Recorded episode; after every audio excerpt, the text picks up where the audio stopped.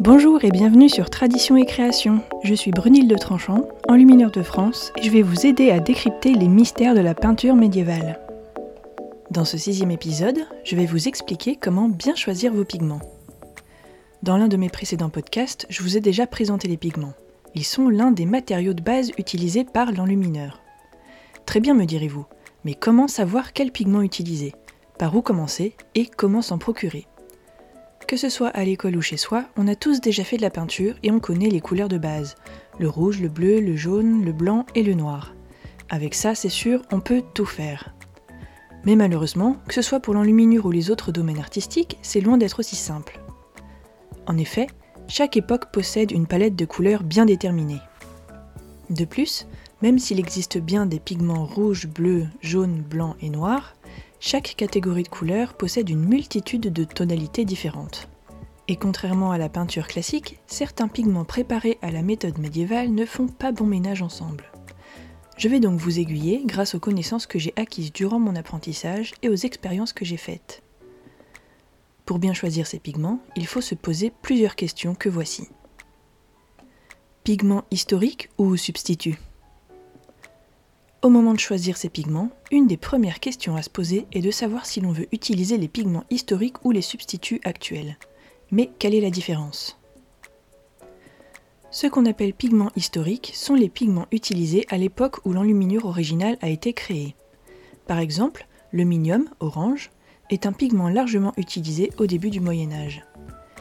Sa couleur est éclatante et caractéristique des styles mérovingiens et ottoniens, même si on l'utilise également dans d'autres styles. Le problème, c'est qu'il est composé d'oxyde de plomb qui est très toxique. Ses conditions d'utilisation et de préparation sont donc très contrôlées. D'autres pigments historiques, s'ils ne sont pas toxiques, sont simplement introuvables ou très rares ou très chers, comme le lapis lazuli.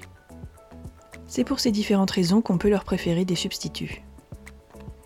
Les pigments dits de substitution sont des pigments synthétiques créés dans le but de se substituer aux pigments qui sont toxiques ou qui n'existent plus. Pour reprendre l'exemple du minium, on peut le substituer à un pigment orange moins nocif. Celui que l'on m'a conseillé durant mon apprentissage était l'orange d'Irgazin. Pour le lapis lazuli, le bleu outre-mer est un très bon exemple.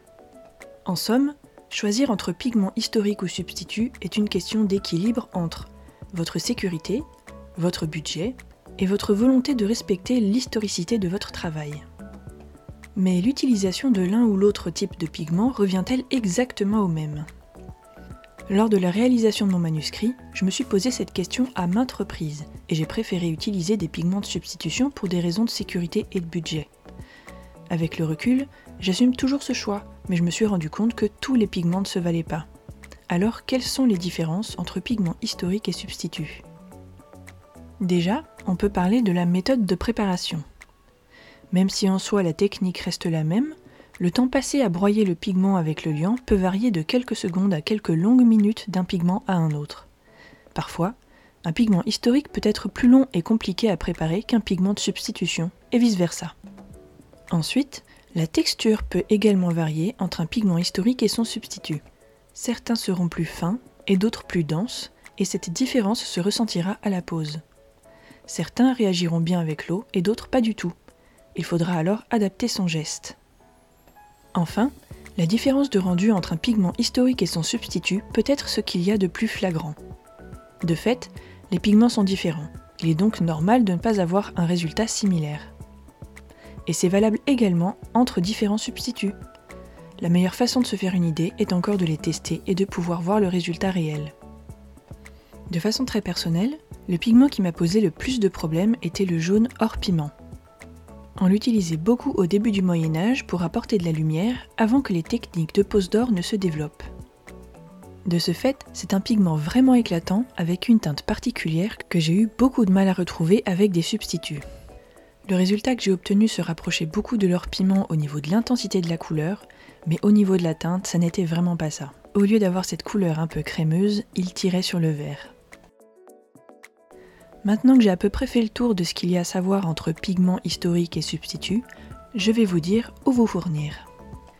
Les pigments sont assez faciles à trouver quand on sait où chercher. Durant mon apprentissage, on m'a recommandé quatre fournisseurs. Crémeur, Sennelier, le moulin à couleur et la verdure.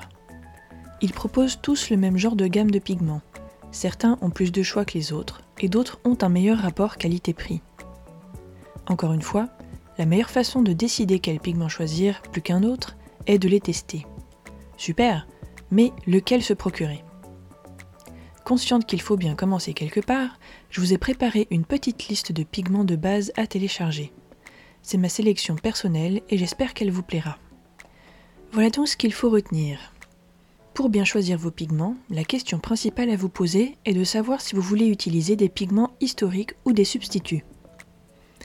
Pour vous décider, il s'agit de choisir entre la facilité de préparation, la facilité de pose, le rendu visuel, votre budget et le fournisseur. Mais le meilleur moyen de faire son choix est encore de tester, tester et tester. Quoi qu'il en soit, c'est tout pour cet épisode. J'espère qu'il vous aura plu.